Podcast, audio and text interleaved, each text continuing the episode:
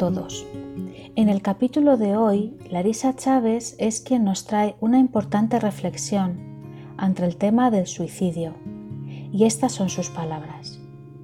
Nuestra reflexión de hoy viene del libro A la luz del consolador y es sobre el extraño mundo de los suicidas.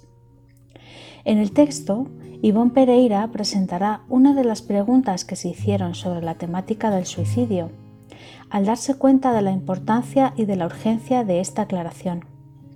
Es interesante notar que incluso antes de presentar estas dudas y las respectivas respuestas, la medium repite algo que está presente en muchos de sus artículos. Yvonne nos aconseja.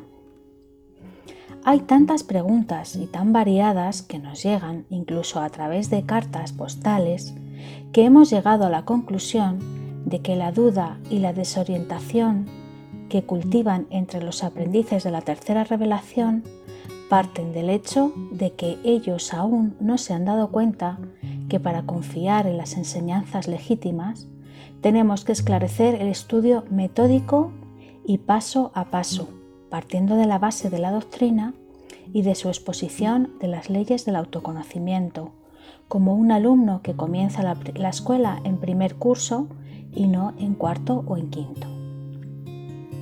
Yvonne defiende aquí la importancia del estudio continuo de las obras básicas y autores clásicos, antes de pasar a otras obras secundarias o novelas espíritas.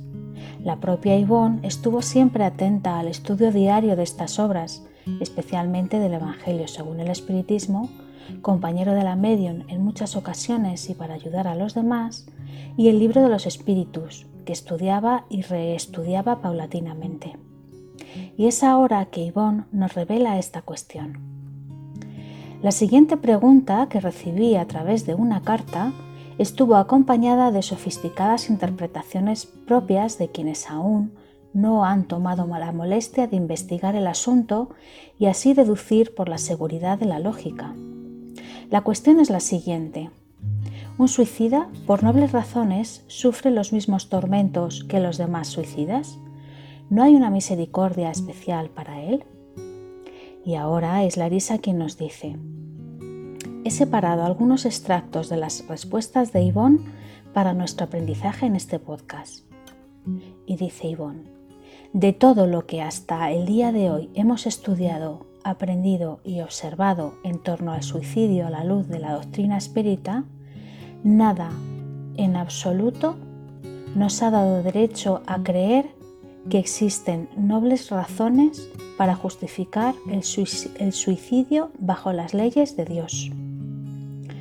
Durante nuestro largo entrenamiento mediúnico hemos tratado con numerosos espíritus suicidas y todos se revelan y se confiesan soberanamente desafortunados más allá de la tumba, lamentando el momento en que sucumbieron.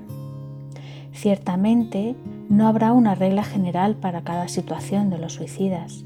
La situación del desencarnado suicida dependerá del tipo de vida que vivió en la Tierra, de su carácter personal y de las acciones que se tomen antes de morir.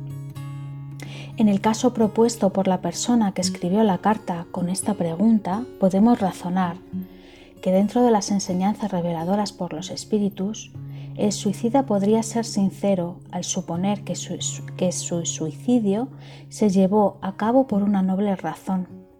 Los duelos antiguos también se llevan a cabo por motivos de hombres que, que se asumían como honorables y nobles, como por ejemplo o como por ejemplo en las guerras, y ambas son infracciones gravísimas de cara a las leyes divinas.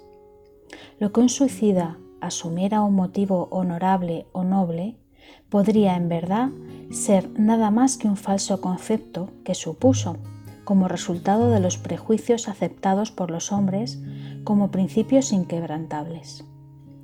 El honor espiritual descansa en puntos muy diferentes, porque nos llevará sobre todo a respetar las mismas leyes. Pero dado que la persona suicida es sincera al juzgar qué motivos honorables lo impulsaron al hecho, ciertamente habrá factores atenuantes, pero no justificación o excepción de la responsabilidad. La misericordia de Dios se extiende a cualquier tipo de suicidio, sin predilección ni proteccionismo.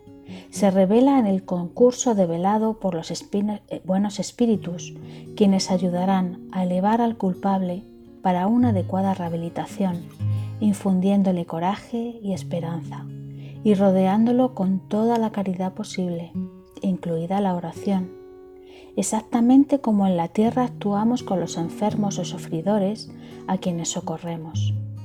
También existe la posibilidad de que el suicida se rehabilite por él mismo a través de futuras reencarnaciones.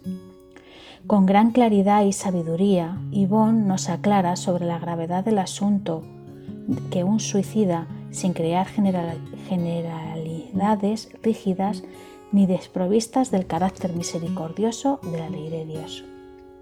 Sí habrá consecuencias por cualquier acto grave de violación de, las leyes divinas. Sin embargo, la misericordia renueva las oportunidades de aprendizaje y de resurgimiento. Si hay llanto y crujir de dientes, también hay rehabilitación y renacimiento. Yvonne es un gran ejemplo de alguien que supo aprovechar el dolor como maestra en su viaje de reajuste. Inspírate en esta heroína silenciosa y agradezcamos los desafíos que nos ayudan a crecer. Un gran abrazo a todos y hasta el próximo podcast de Café con Espiritismo.